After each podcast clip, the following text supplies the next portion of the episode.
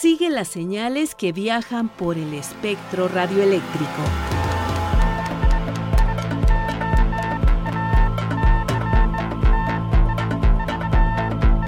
Sintonía libre. Sintonía libre. Un ancho mundo de frecuencias.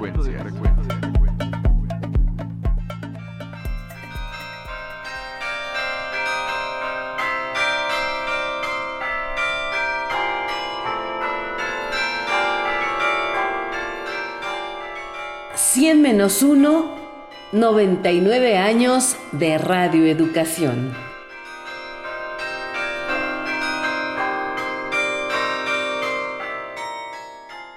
Estamos próximos a llegar al centenario de vida. Radio Educación está cumpliendo 99 años. En esta historia llena de cultura, conocimientos, vivencias, todos hemos sido un engrane en esta maquinaria radial.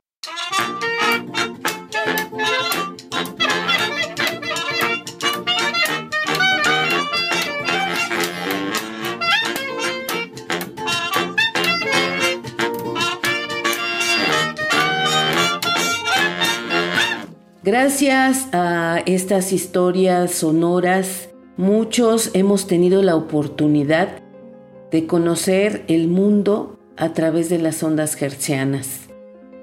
Y sin temor a equivocarme, puedo decir que Radio Educación ha entrado a los hogares de muchas familias de esta ciudad, de la zona conurbada, pero también a nivel nacional y por supuesto a nivel internacional a través de su frecuencia 6185 kHz en la banda de los 49 metros. Entre medios. Me gustó mucho la carta que me enviaste. Dificultes por estudios Estados Unidos. Sí, bueno. ¿Sí a dónde habló? ¿Está usted hablando a radioeducación, señor Onda Entre medios. Entre medios. Entre medios. El programa de radioeducación Onda Corta que deja fluir las voces para homenajear la labor de todos los que mantienen vivo el deseo de comunicarse. Entre medios. En el 6185 de la banda de los 49 metros. Ingenieros, locutores, productores, artesanos, radialistas, activistas, al personal que ha trabajado de manera eventual, escritores, investigadores, jóvenes, niños, adultos, todos somos parte de esta celebración. Estamos invitados, incluso aquellos que ya no se encuentran en este plano terrenal, al recordarlos, también nos acompañan.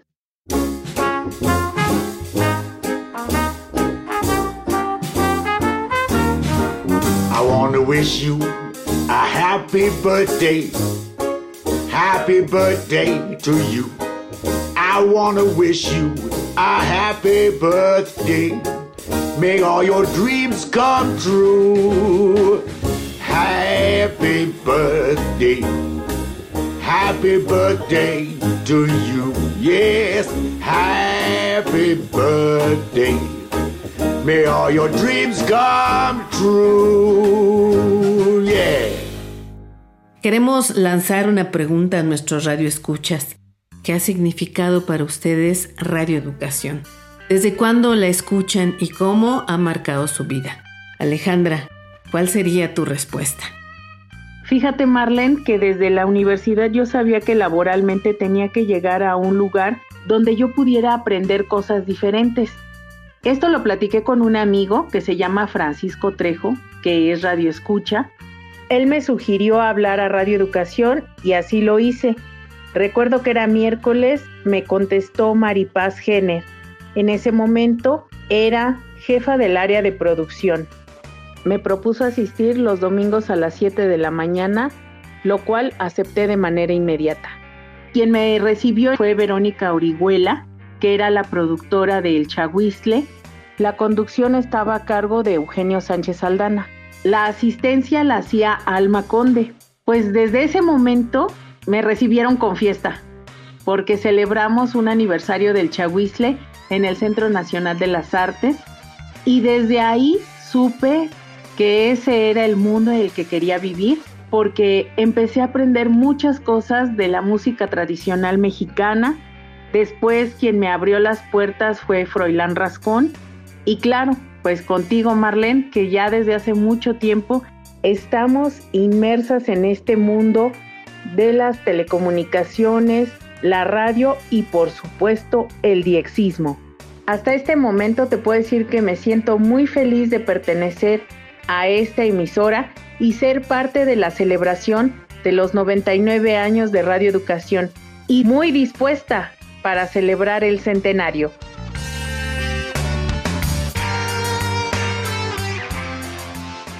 Para mí, para Marlene Reyes Gómez, pensar en qué significa Radio Educación en mi vida es remitirme al pasado. Específicamente me puedo trasladar a mi adolescencia cuando sintonicé por primera vez la emisora en busca de un programa que llevaba por nombre Alrededor de la Música. Entregué resumen de cada uno de los capítulos de esta serie a mi maestro de música. Los gustos en la escucha de mi familia eran completamente ajenos a la radio cultural o universitaria, así que para mí fue nuevo, pero también para quien me acompañaba en esos momentos y como al terminar esta serie, a los cuantos minutos iniciaba una radionovela, pues nos cautivó no solo a mí, sino también a mi familia. Y entonces adoptamos el 1060 de amplitud modulada. Voy a contarles hoy de dos amigos que tuve hace mucho tiempo. Cuando regresé de Tampico, aquí a la Ciudad de México, utilicé parte del dinero que me dio el gringo en rentar una casa en las calles de Galeana, número 31, y en la colonia Guerrero. Ahí rentaba cuarto y con eso me ayudaba. Un día llegó un viejito a rentar un cuarto. Se llamaba Don Luis Camargo y era de una familia muy rica. Me pagaba 50 pesos al mes por casa y asistencia. Era muy buena gente.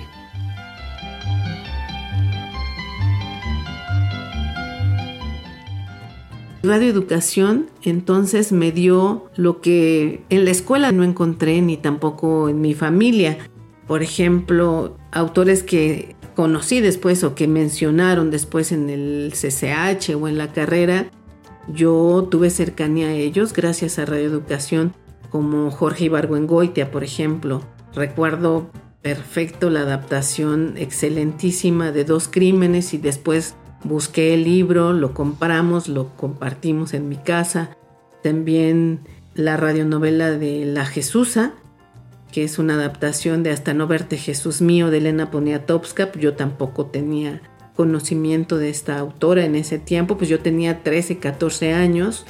Escuché también El perfume de Patrick Susky, La tía Julia y el escribidor. Y también recuerdo que pues, Radio Educación fue una maestra mi primer acercamiento al tema del feminismo, pues me lo dio Reeducación con aquel programa que se llamaba La causa de las mujeres.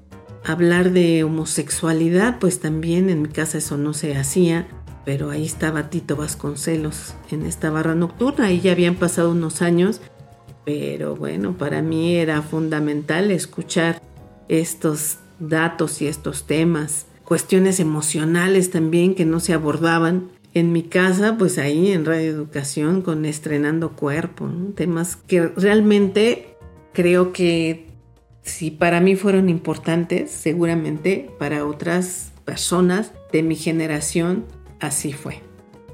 Y así puedo seguir mencionando muchísimas cosas. Sí puedo decir que la escucha o haber llegado al 1060 de amplitud modulada hace tantísimos años fue determinante para que yo estudiara esta carrera, comunicación y periodismo, y años después buscara ser parte del equipo. No soy basificada, pero sí puedo decir que llevo, pues yo creo que más de 30 años colaborando para esta emisora a la que le tengo un gran aprecio. Agradezco a la gente que me ha arropado, a los compañeros que me han acompañado en esta serie, sobre todo de Sintonía Libre, y el equipo actual que está conformado por Alejandra Maldonado, por Daniel García Robles y por el queridísimo y altruista Luis Alejandro Vallebueno. Muchísimas gracias, larga vida a la radio y por supuesto, larga vida a Radio Educación.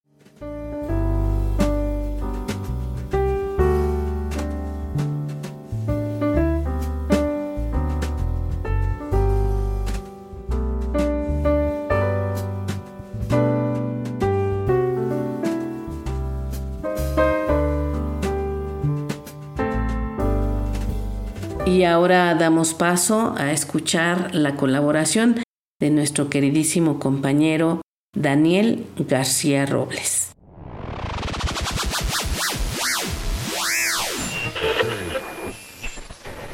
Vamos a iniciar conteo. Atención México. Atención México. Vamos a iniciar conteo regresivo de 10 a 0. El Q para enlaces. Adelante. Atención radiodifusoras culturales. Atención teléfonos de México todo el mundo preparado. Vamos a entrar al aire después del el conteo. 10, 9, 8, 7, 6, 5, 4, 3, 2, 1, 0. Adelante. Este 2023 se cumplen 99 años de la primera señal radiofónica, cultural y educativa de México antecedente de lo que hoy conocemos como radioeducación. En septiembre de 1921 se creó la Secretaría de Educación Pública, cuyo primer titular fue José Vasconcelos, quien puso en marcha un ambicioso proyecto educativo.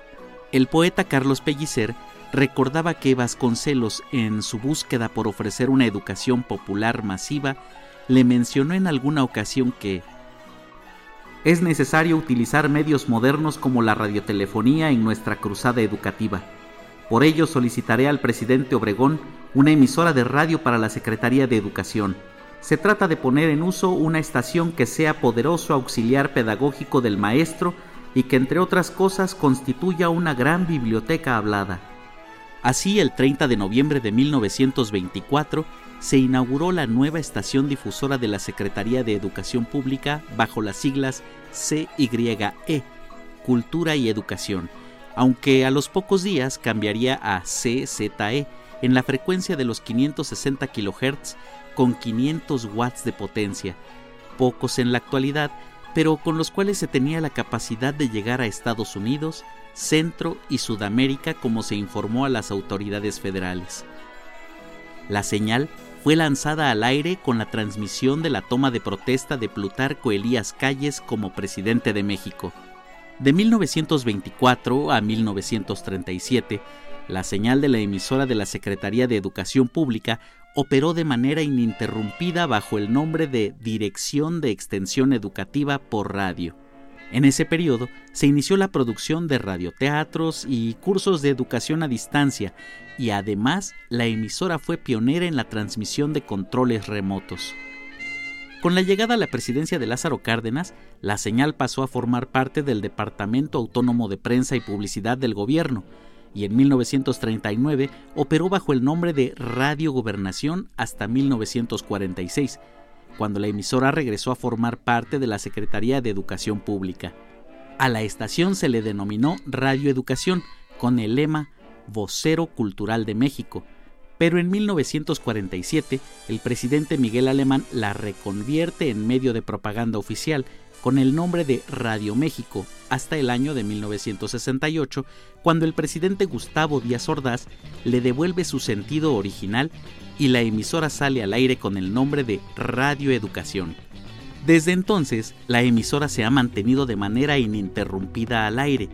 Sin duda, son dos grandes momentos de la radiodifusión cultural en nuestro país. 1924, la primera señal cultural, y 1968 como Radio Educación. Hoy en día, Radio Educación forma parte del Servicio Nacional de Comunicación Cultural que abarca las señales 1060 de AM. En onda corta, la señal internacional Cultura México en los 6185 kHz de la banda internacional de los 49 metros. Señal 96.5 FM.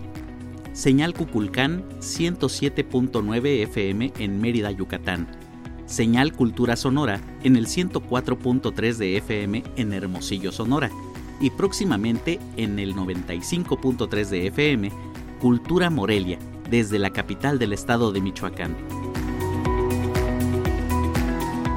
Yo soy Daniel y te invito a que continúes con nosotros. Esto es Sintonía Libre, un ancho mundo de frecuencias. Sintonía Libre.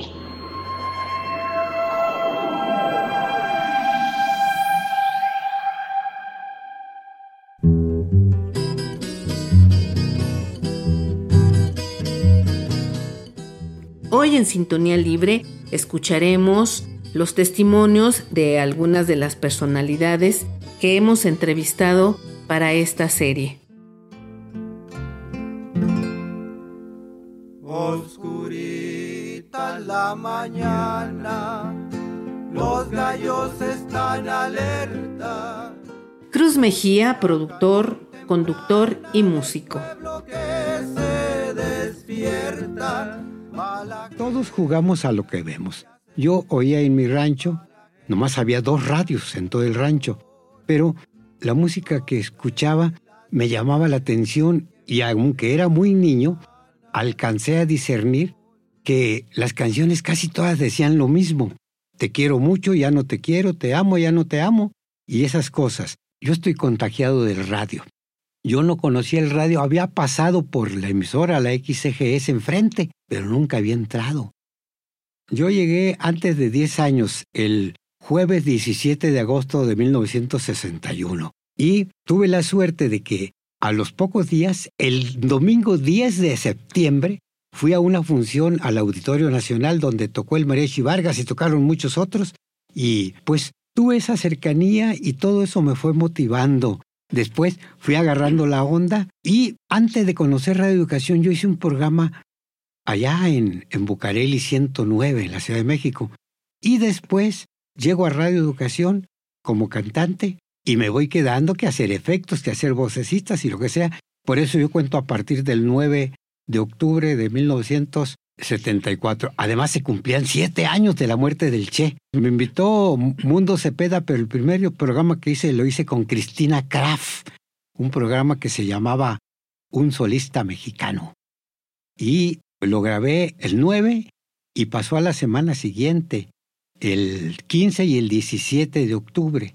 Y de ahí me fui siguiendo y me tocó hacer la rúbrica de la primera radionovela que se hizo en Radio Educación.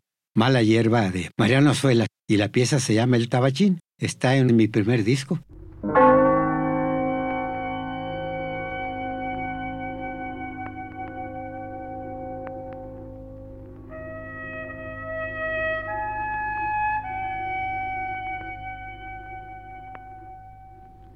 Radio Educación presenta Mala Hierba, una adaptación radiofónica de Ana Rosa Navarro a la novela de Mariano Azuela.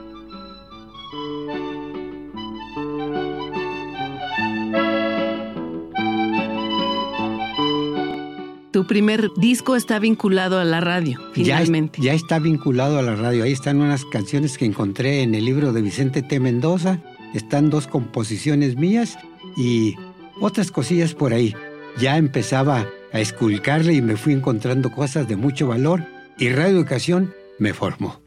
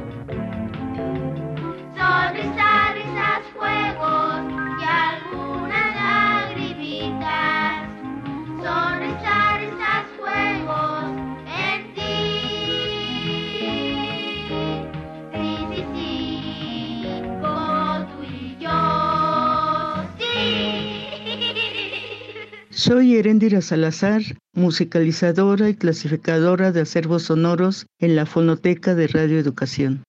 La radio para mí es una caja de sorpresas. Es un cúmulo de sonoridades que van desde la diversidad de voces, la música y un sinfín de propuestas radiofónicas.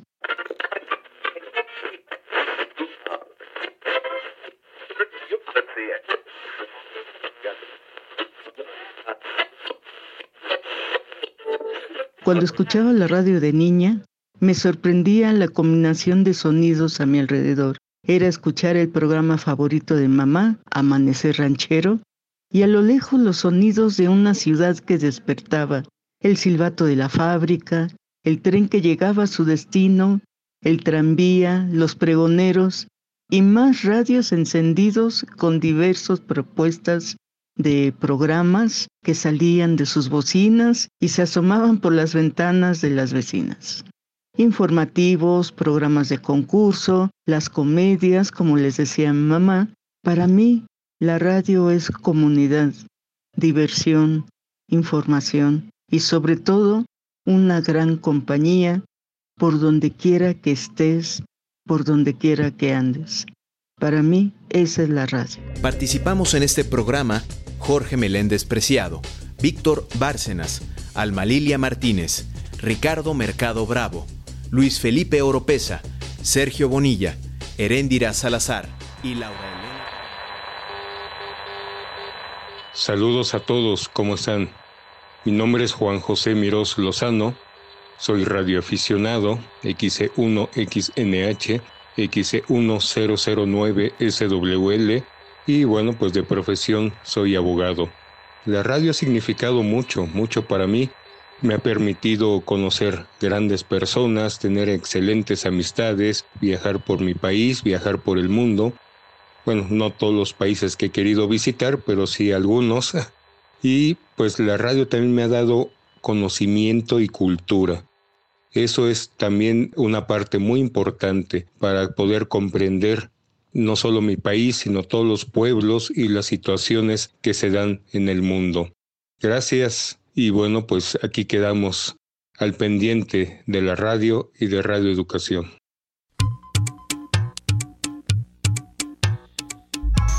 La onda de Vallebueno. Buenos días, buenas tardes, buenas noches, queridos amigos oyentes de este su programa Sintonía Libre el espacio exista que cada semana nos regala radioeducación a todos los interesados en la onda corta y el diexismo. Como cada semana, su amigo Luis Alejandro Vallebueno, desde la capital michoacana Morelia, va a abrir una página más del libro de historia de la radio. Y en esta ocasión, en un programa especial, vamos a hablar de un tema poco conocido. Las señales de intervalo de radioeducación.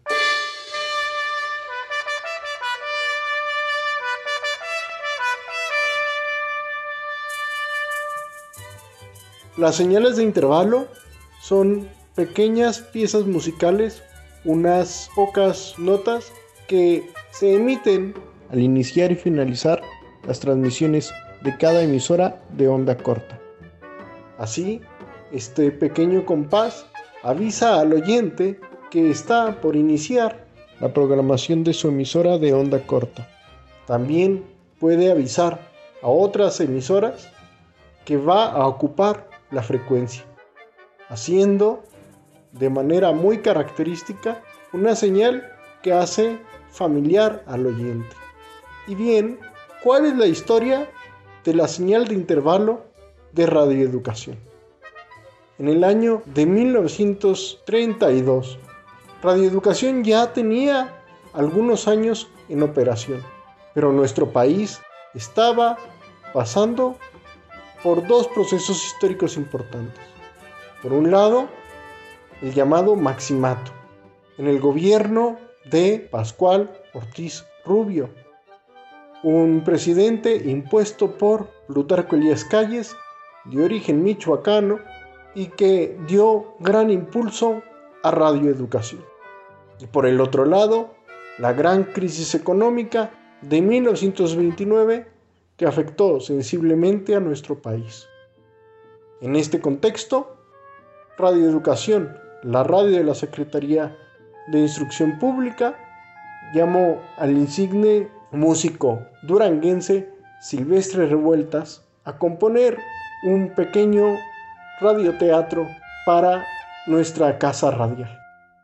El problema es que este departamento tenía una crisis económica y apenas podía obtener una orquesta de ocho miembros, que se incluía básicamente por violines y trompetas. Es así como la maestría de Silvestre Revueltas compuso una pequeña pieza musical de apenas seis minutos llamada 8 por radio, la cual se inspiró en el mariachi mexicano y se estrenó en octubre de ese mismo año. Es así como Radio Educación obtuvo su señal de intervalo característica que se sigue usando el día de hoy. Silvestre Revueltas es quizás el compositor mexicano de más fama a nivel mundial. Además de trabajar en radioeducación, trabajó como sonidista de muchas películas, tanto mexicanas como en los Estados Unidos, y es reconocido por sus melodías como Redes, La Noche de los Mayas y Sensemaya, y es un orgullo que haya colaborado con Radioeducación. Así pues, los dejo con los primeros compases de esta inmortal pieza musical que se compuso para Reeducación. Y conmigo será hasta la próxima semana. Un saludo mis amigos. Que la sintonía sea libre y las experiencias de escucha compartidas. Te esperamos en nuestra próxima emisión. Así llegamos al final de este programa. Participamos Luis Alejandro Vallebueno, Daniel García, Alejandra Maldonado y Marlene Reyes.